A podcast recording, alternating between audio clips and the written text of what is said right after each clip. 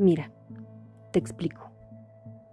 Uno puede querer mucho a una persona, pero si esa persona empieza a fallarte, a ignorarte o a hacer cosas que duelan y no cambia, se empieza a perder el interés. Y no importa qué tan fuerte sea la atracción, con las fallas y la desconfianza, cualquiera cambia.